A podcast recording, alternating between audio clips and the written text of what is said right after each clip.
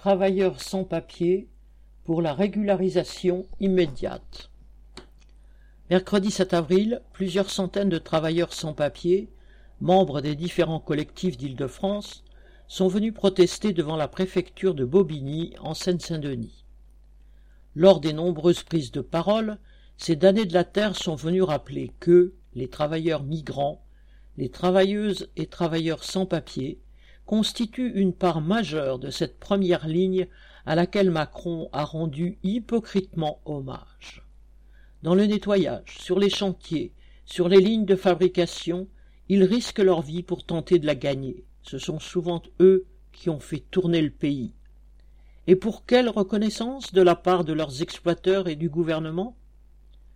Ils sont aussi souvent les premiers licenciés, des patrons sans scrupules profitant de la situation pour s'en débarrasser sans qu'ils aient droit à des indemnités ni au chômage partiel. De leur côté, l'État et la préfecture semblent profiter de la situation de crise sanitaire pour renforcer les tracasseries bureaucratiques et transformer les prises de rendez-vous administratifs en parcours du combattant infranchissable.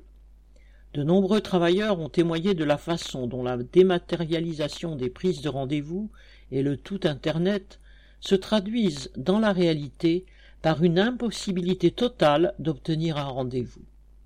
Des travailleurs bénéficiant d'une carte de séjour d'un an se trouvent de nouveau rejetés dans la clandestinité faute d'avoir obtenu un rendez-vous de renouvellement dans les délais légaux. Certains demandeurs accumulent des dizaines de captures d'écran afin de prouver leur tentative d'entamer une plainte contre l'État auprès du tribunal administratif. Cette situation doit cesser toutes les travailleuses et les travailleurs sans papier doivent être régularisés.